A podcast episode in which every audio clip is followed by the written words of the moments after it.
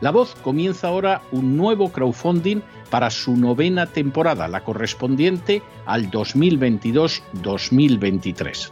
Lo hace además en unos momentos en que la libertad de expresión está más amenazada que nunca en décadas en España, en Hispanoamérica y en el resto del mundo. Una vez más, como en las temporadas anteriores, está en sus manos la conclusión o la continuidad del programa La Voz.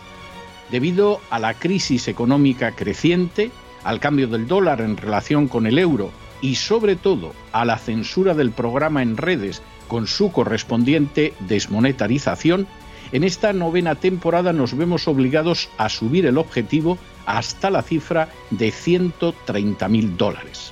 Con el crowdfunding se mantiene la emisión en directo, en abierto y de forma gratuita del programa a través de YouTube, iBox, SoundCloud, Spotify, Apple Podcasts, Google Podcasts, Tunnel y Stitcher.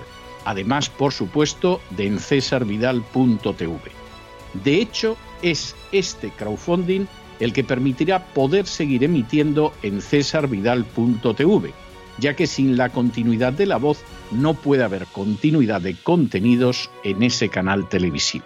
Si la voz, tras la conclusión de esta temporada, no pudiera regresar en el mes de octubre, quizá no sucedería algo tan grave.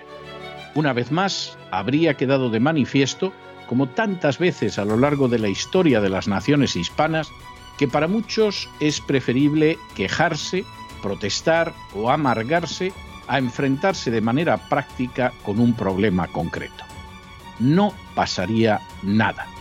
La voz simplemente dejaría de emitirse por la sencilla razón de que no hay suficientes personas dispuestas a asumir el apoyo de su causa, que es la de la libertad y de la verdad la de la información independiente y la opinión rigurosa, la de la lucha contra las tiranías y contra aquellos proyectos que pretenden convertir en esclavos a los seres humanos.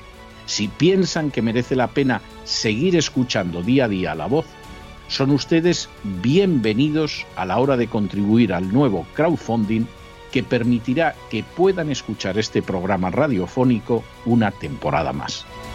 Muchas muchas, muchas gracias por todo. God bless you. Que Dios los bendiga.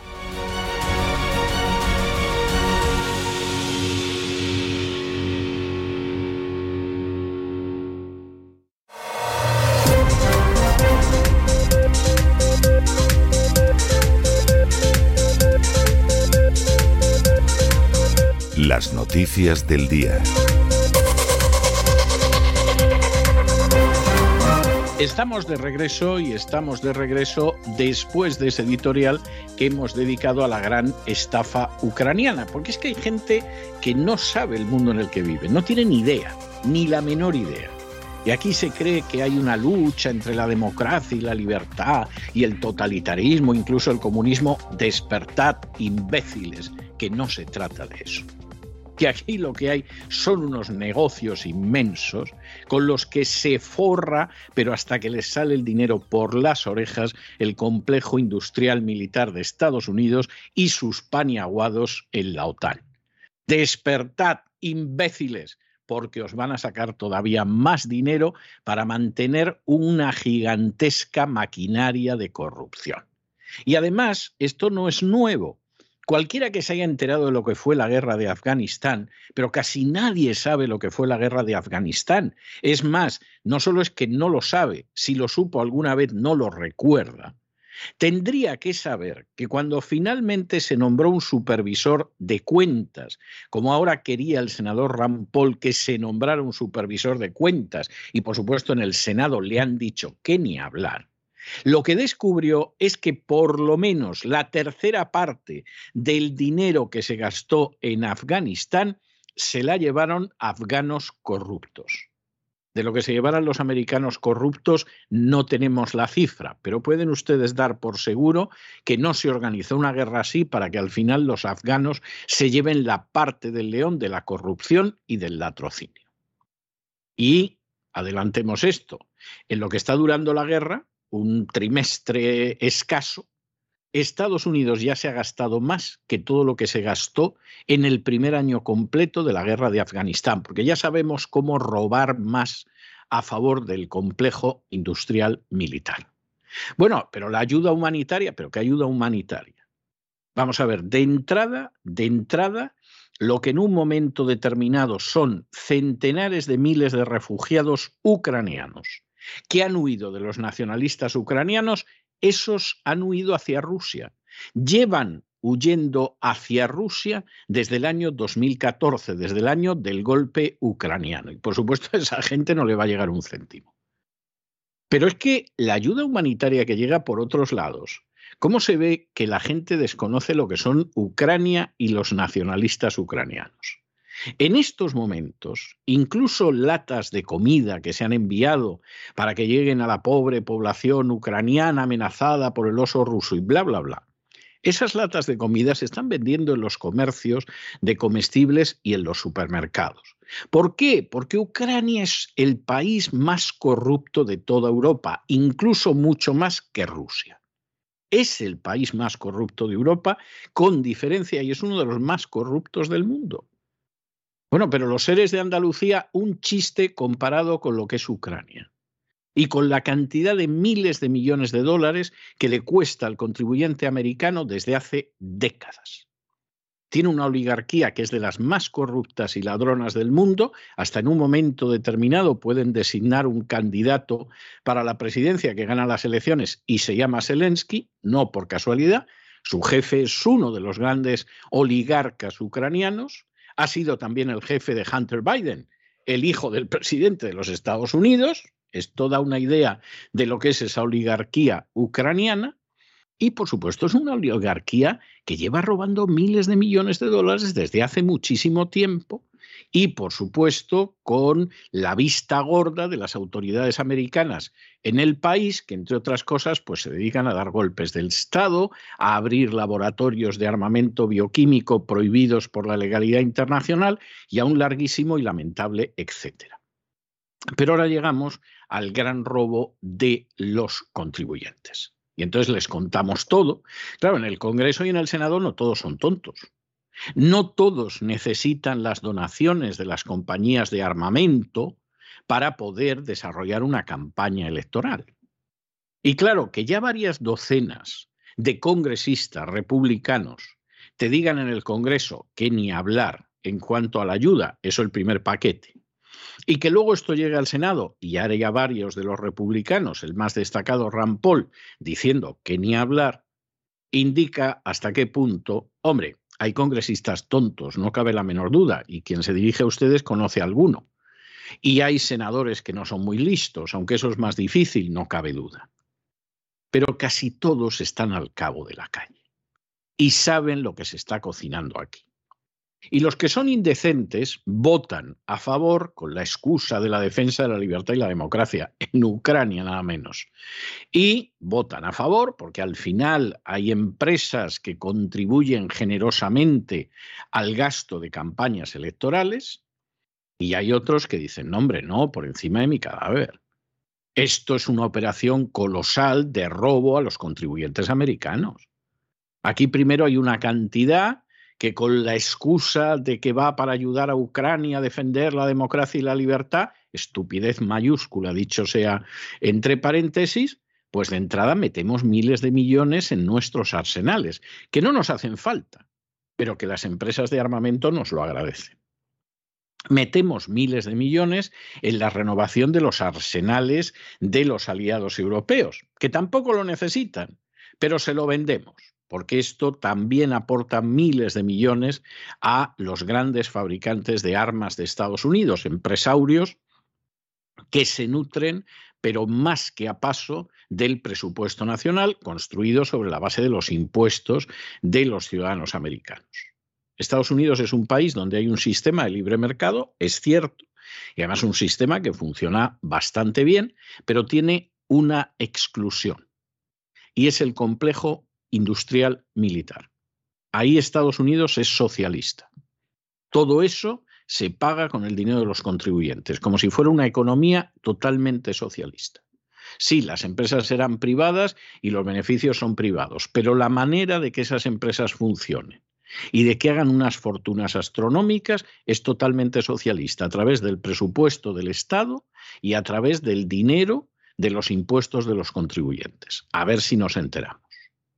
Y luego, al final de todo esto, de decenas de miles de millones, quedan algunas cantidades que se las van a llevar los políticos ucranianos. Y que bueno, son ayuda, que si la seguridad, que si el funcionariado, eso lo van a robar a manos llenas. Y el que, y el que crea que no es que no tiene ni idea de lo que es la política ucraniana. La política ucraniana es la de un parlamento en el que el voto de una ley implica un bonus según cómo votes. Y según el tipo de norma o de ley está establecido el bonus. Y tú eres un diputado en ese parlamento, en la Rada, y ya sabes que votar sí o votar no a determinada ley, norma, reglamento, etcétera, significa que te ingresan un bonus, que no es otra cosa que un soborno, que además está hasta tasado. Ustedes imagínense cómo puede ser un país donde el Parlamento tiene tasados los sobornos. Eso es Ucrania, desde hace muchísimo tiempo. Y sobre todo ha sido la Ucrania posterior al golpe de Estado del 2014. De manera que esta es la gran estafa ucraniana.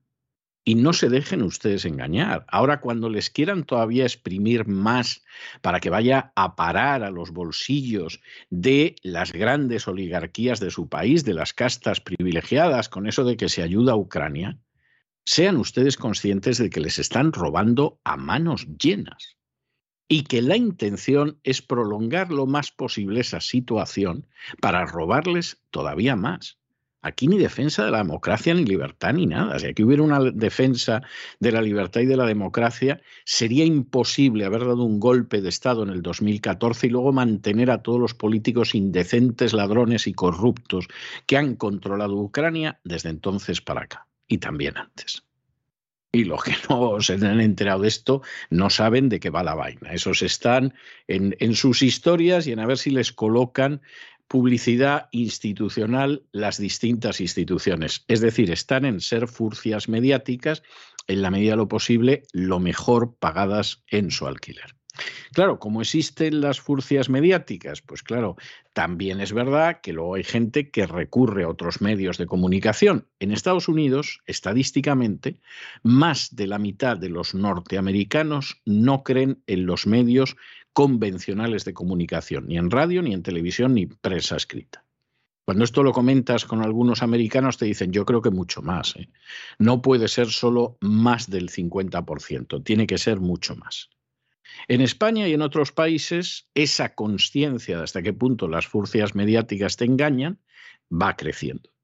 Es la razón de que, por ejemplo, la voz ya haya llegado a la meta del crowdfunding y haya gente que sigue ayudando a la voz en la meta del crowdfunding. Es decir, en estos momentos la voz está en el 114% de la meta del crowdfunding. Sigue habiendo gente que colabora con la voz. Es razonable que así sea y se lo agradecemos por la sencilla razón de que es intentar mantener un medio que no se vende, que no se alquila, que no es una furcia mediática y que siempre te va a contar la verdad, te guste o no te guste, te moleste o no te moleste. Y nuestros oyentes saben que aparte de que es la defensa de la verdad y de la libertad y dar voz a los que no tienen voz, no nos paramos ante nadie. Y por supuesto decimos todo de todos y hay gente a la que le puede molestar, pero en última instancia sabe que no los mentimos, ni los manipulamos, ni estamos sujetos a ningún tipo de intereses. Y además asumimos muy gustosos el riesgo de disgustar a los que nos oyen. Y cuando tenemos que decir algo nos importa un pimiento que la corriente en ese momento pues sea hablar de lo maravilloso que es Guaidó, que va a salvar a Venezuela, y nosotros decir desde el primer día, ese no va a salvar a nadie, si acaso las economías de su familia y de sus allegados.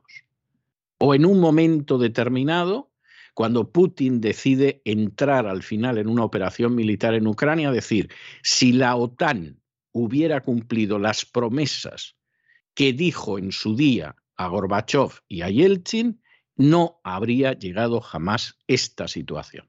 Y por supuesto pueden aullar, Pueden aullar los borrachos, los huskies siberianos o las furcias mediáticas. Nos da igual, porque nosotros vamos a decir la verdad. Guste a quien guste y moleste a quien moleste. Y por cierto, y esto es bastante interesante, es interesantísimo, entramos en el cuadragésimo aniversario de la permanencia de España en la OTAN.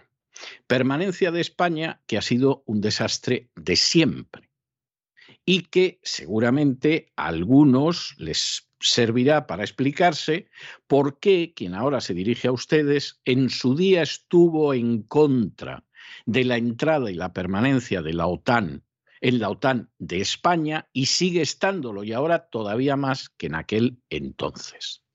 La entrada de España en la OTAN jamás se sometió a la voluntad popular. Fue un intento del gobierno de la UCD de mantenerse en el poder y por lo tanto inclinaban la cabeza ante la OTAN y esto se salvaba.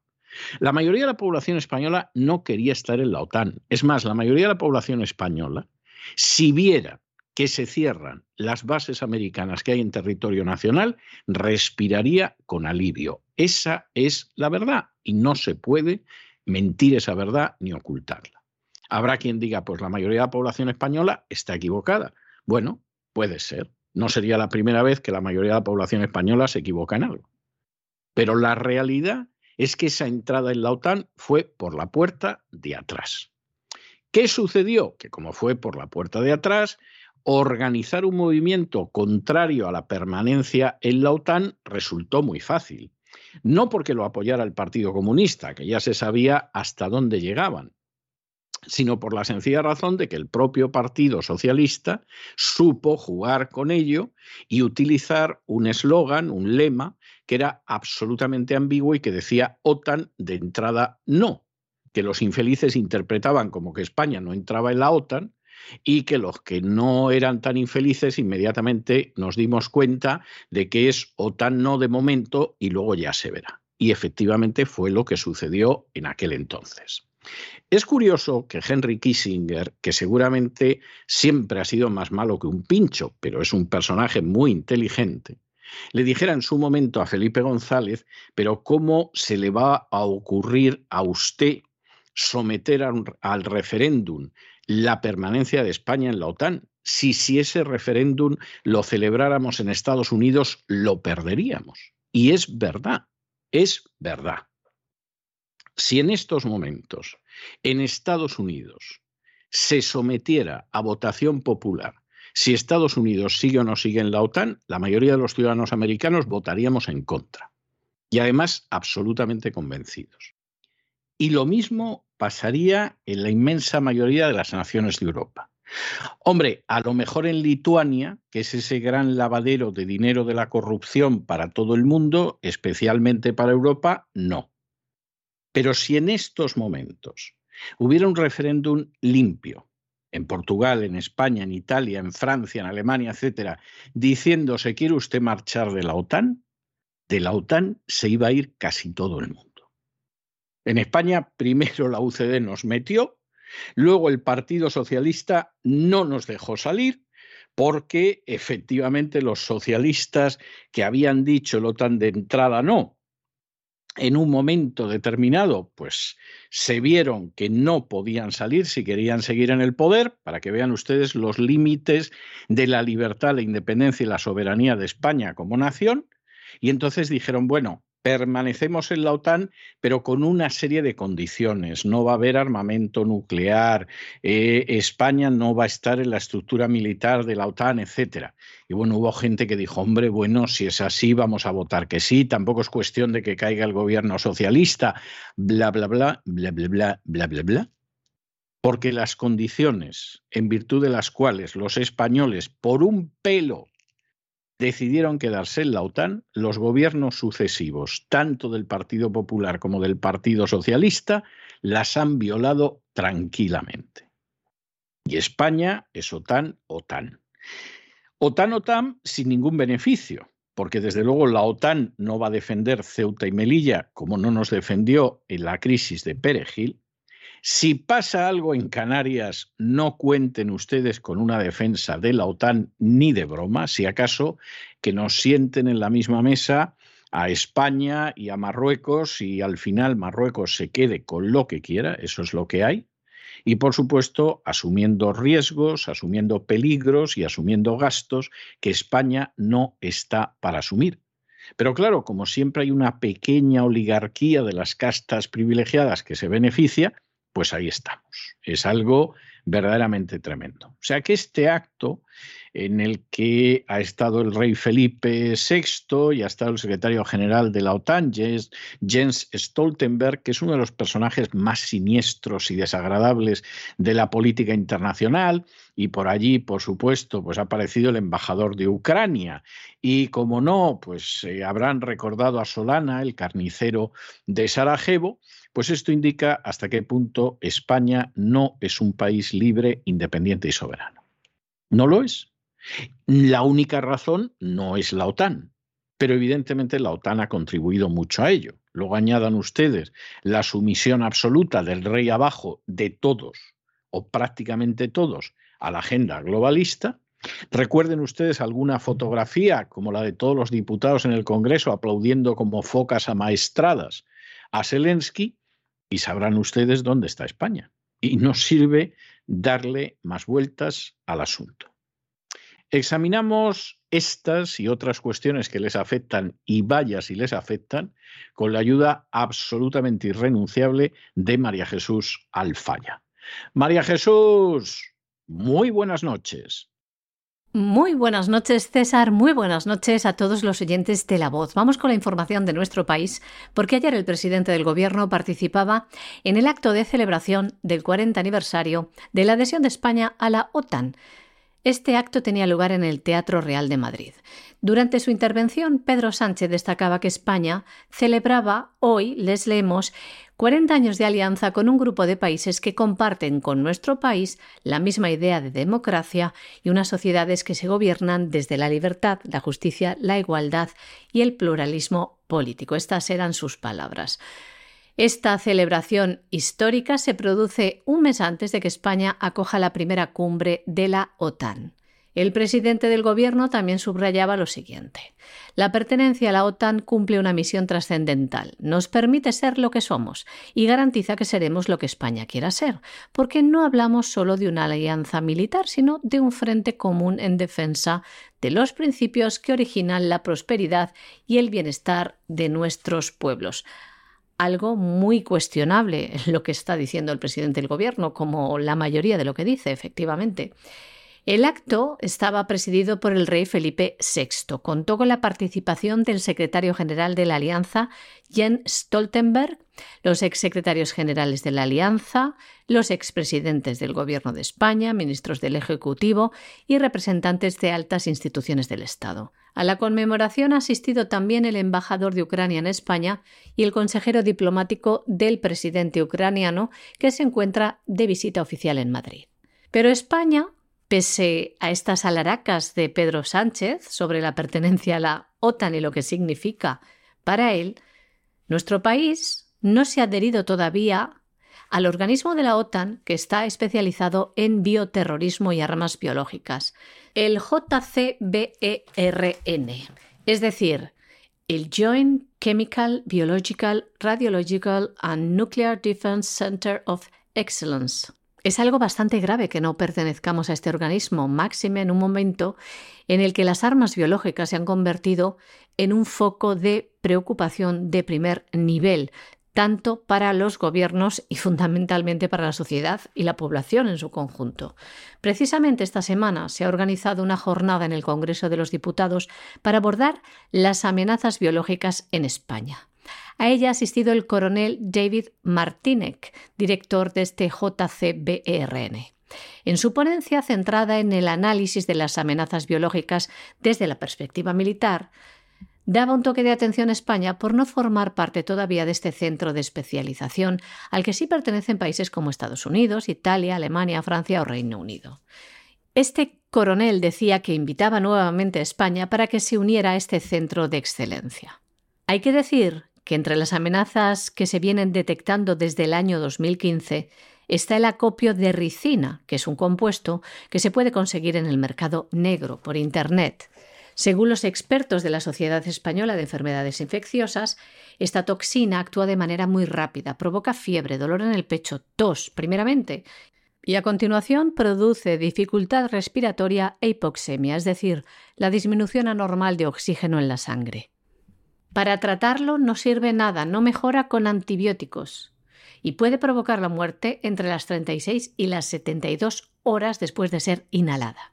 Hay que decir que en el año 2016 varios yihadistas utilizaron medios como Telegram para organizar ataques biológicos a gran escala, precisamente también con esta toxina. Es solo un ejemplo de armas biológicas. Recuerden, si no, los laboratorios en Ucrania financiados por el hijo de Joe Biden, Hunter Biden y cómo han explicado que el coronavirus SARS-CoV-2 salió de un laboratorio en China, precisamente también bajo experimentación y colaboración conjunta con los Estados Unidos. Uno de los grandes problemas de la historia de España es que las cosas o no se hacen y habría que hacerlas, o se hacen y se hacen mal, y esto a lo mejor en un momento inicial no se percibe, pero luego en cuanto que pasa un poquito de tiempo se nota se nota y se siente.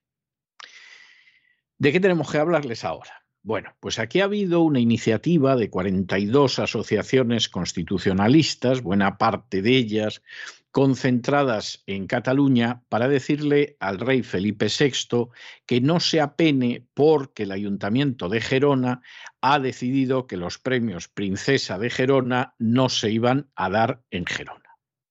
Y uno dirá, ¿y esto de la princesa de Gerona qué es? Bueno, pues yo se lo puedo contar porque estuve muy cerca de la creación de los premios en aquel entonces príncipe de Gerona. Tradición histórica de que el heredero de la corona sea el príncipe de Gerona, ninguna. Esto se lo inventaron cuando el golpismo catalán, ya es que tenía que cerrar muy fuerte los ojos y apretar para no verlo, y entonces la idea de que dijeron, hombre, pues hablamos con esos empresarios que a veces son tan generosos a la hora de pasarle comisiones al rey, esa gente que dice que, que en fin, que es muy monárquica, aunque luego son nobles, que se han dedicado a ayudar al golpismo catalán desde sus medios de comunicación, etcétera, etcétera, y vamos a crear un premio que es como el de príncipe de Asturias, pero para Cataluña. Y claro, entonces ya no es príncipe de Asturias, es príncipe de Gerona. Y algún miembro del staff de la Casa Real, cuando a mí me lo contó, se quedó sorprendido de que yo no me entusiasmara y no aplaudiera con las orejas y le dijera, esto es un disparate. Seguramente estáis muy contentos del engendro que se os acaba de ocurrir, pero si pensáis que esto va a corregir las cosas y a encauzarlas, es que no tenéis ni idea de lo que tenéis entre manos. Y entonces, claro, se disgustaban, te decían, no, es que no lo entiendes, es que no sé qué, ya, ya, ya, ya, ya. Como esto era una cesión de la corona a los nacionalistas catalanes para que no armaran demasiado ruido, en fin, no dieran un golpe de Estado, etcétera, no salió bien, porque no podía salir bien. Entonces, todavía durante algún año hubo el premio Príncipe de Gerona, que se lo daban al actual rey Felipe VI, que era príncipe entonces, y luego, pues claro, venía para la princesa de Asturias. Pero este año, mira tú por dónde el ayuntamiento de Gerona ha dicho, pero esto del príncipe de Gerona o la princesa de Gerona, qué estupidez es esto. Aquí en Gerona no se le da el premio en absoluto. Bien te han escupido a la cara, pero es que de verdad eso lo tenías que haber previsto hace años antes de montar toda esta payasada del príncipe de Gerona. Pero claro, como siempre hay gente que piensa que se le ha ocurrido una genialidad, cuando no es así, pues esa es la situación. Y entonces se unen una serie de entidades que son constitucionalistas y que algunas pues han hecho un papel bastante decoroso en, en estos años y dicen, Señor, no os preocupéis, que apoyamos totalmente la iniciativa y que le den el premio a la princesa y que se lo den, por ejemplo, en el castillo de San Fernando, en Figueras, y es para decir, pero vosotros tampoco os enteráis infelices. Pero es que no os enteráis. Primero, este rey está a mantenerse en el trono hasta que deje de estar en el trono. que seguro que si se exilia, no se va a exiliar como nos hemos exiliado muchos y como por desgracia se van a tener que exiliar muchos. Y aquí al final hay lo que hay. Y entonces decir, pues nada, lo entregamos en el castillo de Figueras, pues bueno, pues vale. Esperemos que no salga ahora alguna cosa en Figueras y que digan, no, no, no, nosotras no. ¿ah?". Y entonces nos encontremos con esta situación. Pero cuando las cosas no se hacen bien, y con Cataluña hace muchísimo tiempo que no se han hecho bien, porque le interesaba muchas castas privilegiadas, incluida la corona y la Iglesia Católica, al final las cosas salen mal y estamos donde estamos. 42 asociaciones constitucionalistas de toda España han enviado una carta de apoyo al rey Felipe VI. Con esta misiva le muestran su apoyo y lealtad ante la negativa del Ayuntamiento de Gerona de acoger los premios Princesa de Gerona.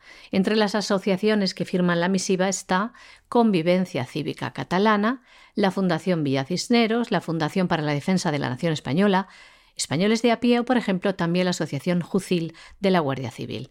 Se trata de una iniciativa liderada por Convivencia Cívica Catalana, en la que han remarcado que los independentistas quieren eliminar todo símbolo nacional de la sociedad catalana y que aquellos que defienden la Constitución no pueden mantenerse callados ante este agravio que además añaden no refleja el sentir de la mayoría de la población catalana. En la misiva sugieren que el acto se celebre en el castillo de San Fernando en Figueras, la mayor fortaleza avaluartada de Europa.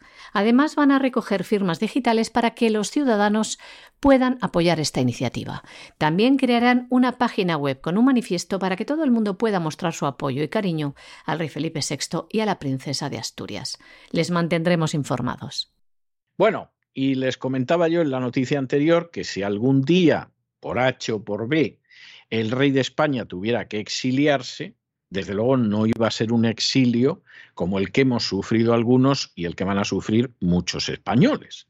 Porque en esto hay exilios y exilios. Es más, hay gente que en realidad se exilia, pero vamos, les va de maravilla porque encuentran una acogida en el país de origen, eh, un comportamiento, etcétera, que les va de fábula. Ahí tienen ustedes a Enrique Peña Nieto, que por si no lo recuerdan, es un antiguo presidente mexicano del PRI. Bueno, pues Peña Nieto ha decidido que efectivamente se va a quedar en España y además lo hace con uno de esos visados absolutamente de oro. El que fue presidente de México del año 2012 al 2018, pues va a recibir el Golden Visa o el visado dorado que se lo dan a todos aquellos que puedan invertir por lo menos medio millón de euros en España, que no es ninguna tontería, para preguntarse, Peña Nieto, ¿de dónde ha sacado este dinero? Pero es una pregunta retórica, como ustedes se pueden imaginar. Y por supuesto, esto hace que Peña Nieto, que por si acaso en algún momento, y dado que a algunos de sus hombres se les va acercando la Administración de Justicia por lo que pasó durante su gobierno, pues no le va a pasar nada, porque está en España y España no va a extraditar a Peña Nieto. Y no deja de ser curioso que quizá venteando, venteando en el aire, lo que puede acabar sucediendo con determinados políticos, estén preparando el paso a otro país de una manera verdaderamente notable. Por ejemplo, por ejemplo, fíjense ustedes, para que no digan que nos fijamos en otros, en España, Felipe González ha conseguido la nacionalidad dominicana. Y uno dirá, pero la nacionalidad dominicana, Felipe González, ¿para qué? Bueno, antes la tenía Bono. Y Bono, la nacionalidad dominicana, ¿para qué? Bueno, pues porque si te quieres retirar y sobre todo tienes un patrimonio inmenso que nadie puede dar razón de cómo has conseguido, pues hay países ideales y, por ejemplo, la República Dominicana no extradita a sus nacionales. De manera que, oye, tú consigues eh, en un momento determinado la nacionalidad de República Dominicana y te puede pedir eh, un juzgado español, la Audiencia Nacional Española y el Sur Subcorda que a ti no te extradita. ¿No? Pues eso, eso está muy bien, ¿no? Está, está muy bien pensado. Pues sí, sí. Hay países que a la hora de que extraditen a, sus ciudadanos eh, son muy restrictivos y hay algunos que no es que sean restrictivos, es que ya de entrada te dicen que no. Hombre, si un delincuente español acaba en la República Dominicana o un delincuente turco o algo así, a lo mejor te lo extraditan. Pero a un personaje como Felipe González o como Bono, vamos, en absoluto. Y esperamos que ahora Bono no dirá que esto es un rumor malicioso homófobo. No, no, en absoluto, en absoluto.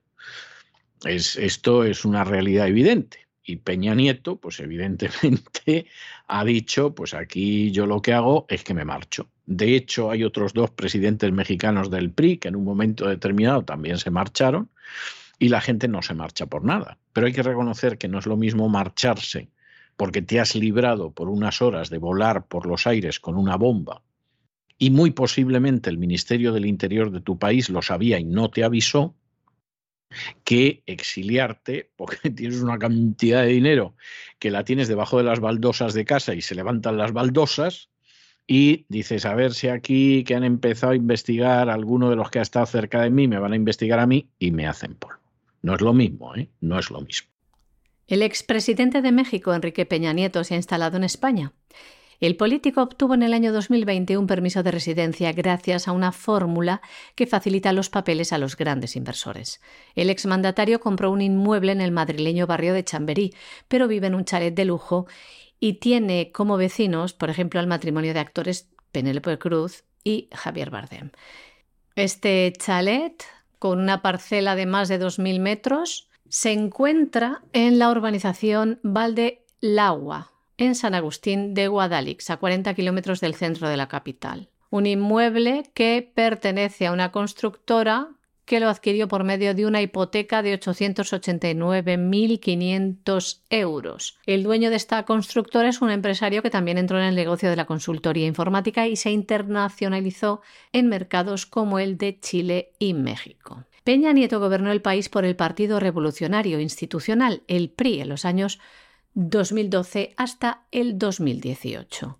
El permiso de residencia que tiene Peña Nieto es conocido como Golden Visa o visado dorado, un trámite que permite regularizar a los grandes inversores que destinan al menos un millón de euros a la adquisición de activos españoles, o los que tienen un proyecto empresarial o que compren inmuebles por al menos 500.000 euros. 10,5 millones de pesos mexicanos. El expresidente mexicano Peña Nieto compró en el año 2020 un local comercial de 105 metros cuadrados con terraza en el barrio madrileño de Chamberí de un valor superior a los 500.000 euros. La fórmula fue creada en el año 2013 por el gobierno de Mariano Rajoy y durante todos estos años ha sido la vía más rápida y privilegiada para que decenas de magnates pues se instalen en España de distintas nacionalidades como rusos, chinos o también empresarios venezolanos. Como saben la mayoría de ellos, de la cúpula chavista que han robado al pueblo como han querido. La autorización de residencia y de trabajo de Peña Nieto no expira en octubre de este año. Tras ese periodo de dos años de estancia legal en España, el exmandatario podría solicitar la nacionalidad española o simplemente renovar su permiso actual. En el caso de renovar sus papeles, obtendría un permiso de residencia por cinco años más.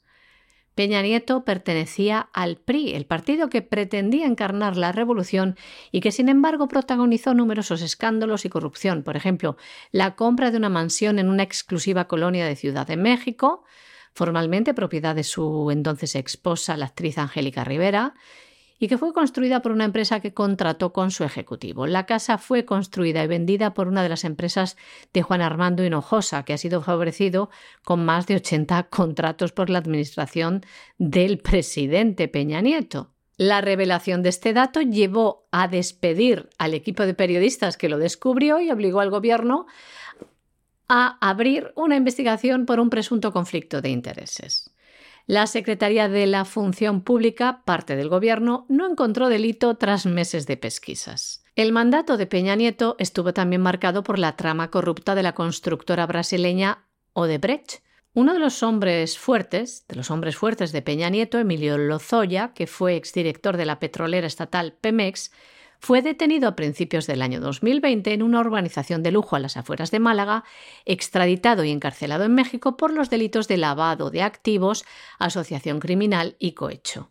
La estrategia inicial de Lozoya para salir de prisión o obtener una reducción de condena consistía en aportar pruebas que incriminaran a la cúpula del anterior gobierno, incluido el expresidente. Peña Nieto, en cualquier caso, optó por irse, al igual que lo hicieron en los últimos 30 años otros dos presidentes priistas. Bueno, y nos vamos al Ecuador porque en el Ecuador comienza hoy la cuarta cumbre iberoamericana de migración y derechos humanos. Esto no es nada más que un elemento totalmente al servicio de la agenda globalista y de su agenda de emigración, de migración, como dicen ellos, migración masiva y descontrolada, tal y como aparece también en esa descripción del mundo para el año 2030, de ese vídeo maravilloso del foro de Davos que dice que no tendrás nada y serás feliz. Y aquí vamos en la misma. Hombre, claro que puedes hablar de las violaciones de derechos que pueden caer sobre los pobres emigrantes, etcétera, por supuesto. Pero esto es simplemente un impulso más a toda esa idea de que efectivamente, aparte de lo que algunos llaman la sustitución demográfica que se va a producir, no hay nada más que ver los incidentes de Saint-Denis en París hace unos días para darse cuenta de que eso no es un disparate, es que además es el impulso a esa agenda globalista que pretende destruir la identidad nacional, entre otros instrumentos, contando con una inmigración masiva. Y alguno dirá, bueno, pero esto es una maldad que dice usted. No. No es una maldad que yo diga, porque quien ha financiado esto que sucede en Ecuador es la Unión Europea y la Oficina de la Alta Comisionada de Naciones Unidas para los Derechos Humanos, la Unión Europea y la ONU, que están en la agenda globalista. Y no deja de ser curioso, porque todavía lo de Naciones Unidas lo puedes entender, pero la Unión Europea, ¿qué pito toca en un país como Ecuador? Pues toca el pito de apoyo a la agenda globalista. Y nos vamos hasta Ecuador, donde Quito, la capital, acoge hoy la cuarta cumbre iberoamericana de migración y derechos humanos, que busca, dicen, fortalecer los lazos interinstitucionales en materia de movilidad humana.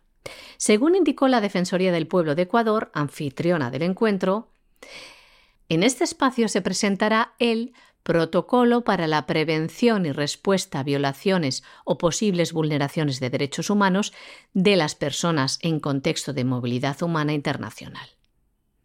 En un comunicado señalan que las instituciones nacionales de derechos humanos que integran la Federación Iberoamericana del Ombudsman enfocan sus esfuerzos en tutelar los derechos de las personas en contexto de movilidad, en particular de quienes están en condición de vulnerabilidad.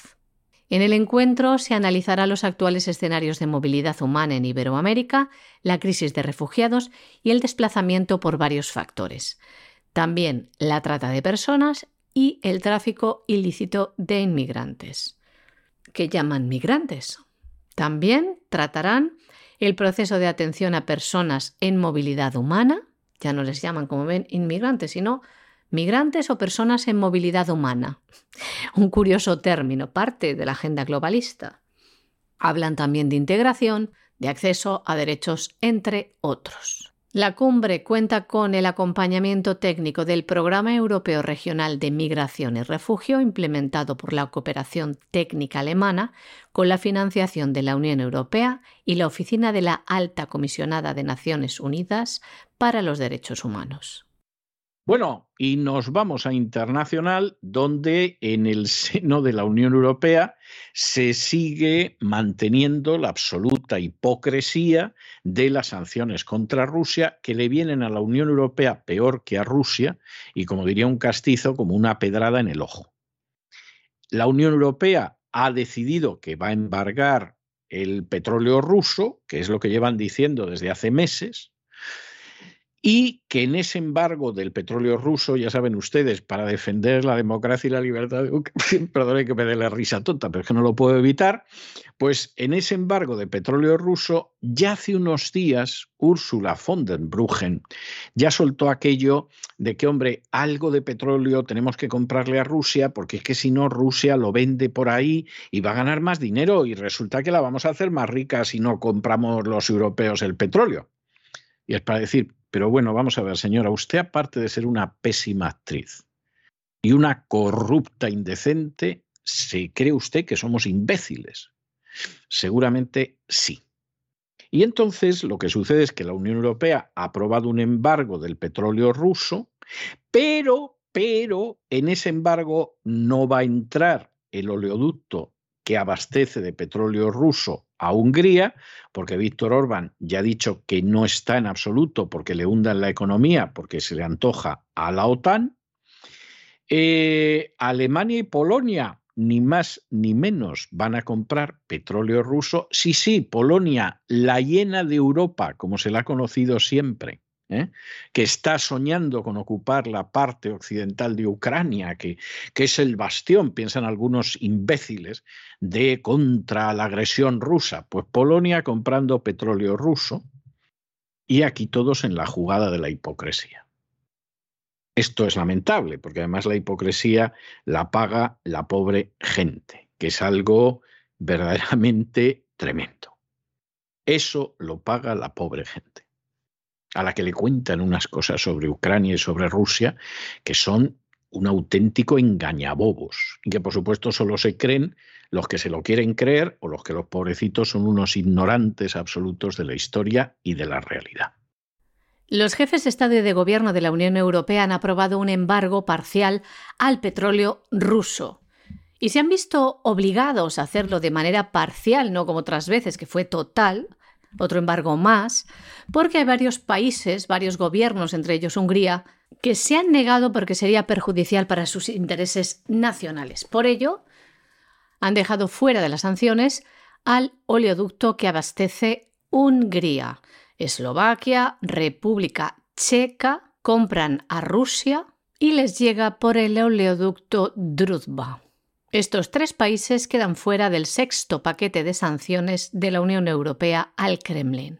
Europa ha acordado incluir una excepción temporal para estos tres países, porque el texto de conclusiones no especifica ningún límite temporal para esta derogación y se limita a decir que se abordará lo antes posible. Por tanto, el embargo vetará antes de final de año todas las importaciones de petróleo ruso por barco, lo que supone dos tercios del total. Alemania y Polonia, por su parte, se han comprometido a no comprar crudo que transita por el ramal norte del oleoducto Druzhba, lo que supone la práctica que el 90% de las compras queden recogidas por el acuerdo. El presidente del Consejo Europeo, Charles Michel, afirmó que la intención es parar la máquina de guerra rusa, parar la financiación de las capacidades militares rusas, poniendo en marcha sanciones que buscan presionar al Kremlin. En la misma comparecencia, la presidenta de la Comisión Europea, Ursula von der Leyen, explicó que los Estados miembros seguirán trabajando para definir el calendario de la excepción húngara, pero destacó que el acuerdo parcial supone un gran paso adelante en las sanciones europeas que además se suma al veto al carbón adoptado en el anterior paquete. Bueno, y esta última noticia en la sección de internacional pasando por los Estados Unidos es una de esas noticias magnífica. Un abogado de Liberty Counsel afirma, y lo afirma además eh, de manera bastante sólida, que el gobierno de Biden ha trabajado en secreto para dar todavía más poder a la Organización Mundial de la Salud. De tal manera que al final los estados pierdan soberanía, libertad e independencia en favor de la Organización Mundial de la Salud, cuyo máximo financiador es un señor que se llama Guillermito Puertas. Es algo verdaderamente magnífico. ¿Este trabajo en secreto de la administración Biden le puede extrañar a alguien? No, no le puede extrañar absolutamente a nadie. Es más, esto viene desde antes de que Biden fuera presidente y ya de la época en que era vicepresidente. Y como Biden no es nada más que una marioneta senil en manos de la agenda globalista, no se puede esperar otra cosa. Es verdad que la Organización Mundial de la Salud últimamente le están surgiendo algunas piedras en el camino y se le pone bastante difícil imponer esto, pero su proyecto es ese. Vamos a controlar a los estados desde la Organización Mundial de la Salud, que no tiene ninguna representatividad, que depende de la Big Pharma y de la fundación de Bill Gates y que por supuesto es uno de los grandes instrumentos de ese plan tiránico y despótico que es la agenda globalista. Y ahora se descubre que Biden lo apoyaba en secreto. Bueno, se descubre, esto era un secreto a voces, ¿no? O sea, todo el mundo sabía que la mujer de Manolo pues lo engañaba con cualquiera que se le cruzaba. Lo que pasa es que de pronto un día ya un amigo se lo ha contado a Manolo, ¿no? Y ya sabe lo que es su mujer, pero el resto ya lo sabía hace muchos años. Es terrible, pero es cierto, es innegable. Y todavía hay necios que van diciendo que no existe la agenda globalista y creyéndose otras cosas. Ay, Dios mío, Dios mío, qué paciencia hay que tener con los necios. El abogado principal de la organización sin ánimo de lucro de litigios internacionales, Liberty Counsel, Jonathan Alexander, afirma que el gobierno de Joe Biden trabajó en secreto para dar más poder a la Organización Mundial de la Salud. Este abogado señala que los cambios en el Reglamento Sanitario Internacional del año 2005 de las Naciones Unidas se han estado haciendo de manera encubierta, porque saben que la población objetaría si conocieran que son inconstitucionales afirma que de este modo Estados Unidos está cediendo la autoridad a un organismo internacional que no rinde cuentas al pueblo. Las enmiendas al Reglamento Sanitario Internacional, que fueron recientemente propuestas por el gobierno de Joe Biden, reforzarían aún más la autoridad de la Organización Mundial de la Salud para declarar emergencias de salud pública y además anularían los órganos de gobierno de Estados Unidos la administración de Joe Biden propuso 13 enmiendas al Reglamento Sanitario Internacional que, de ser aprobadas, alterarían las normas internacionales de salud pública, incluyendo la ampliación de los poderes otorgados al director general de la OMS, los que le permiten declarar una emergencia de salud pública pasando por encima de los organismos gubernamentales de Estados Unidos. Algo que subraya este abogado es muy peligroso, pero la administración Biden niega que debilite la soberanía de los Estados Unidos. Y hasta aquí hemos llegado con nuestro boletín de hoy. María Jesús, muchas gracias, muy buenas noches. Muchas gracias a ti, César, muy buenas noches también a nuestros queridos oyentes de La Voz. Pero ustedes no se nos vayan porque como todos los martes tenemos un programa doble y sesión continua dedicado a la economía. Primero va a aparecer por aquí don Lorenzo Ramírez y nos va a contar en su cotidiano Despegamos cuál es la realidad económica nacional e internacional y luego tenemos la economía que se fue con don Roberto Centeno para que nos relate algunos aspectos esenciales de ese devenir económico. De manera que no se que regresamos enseguida.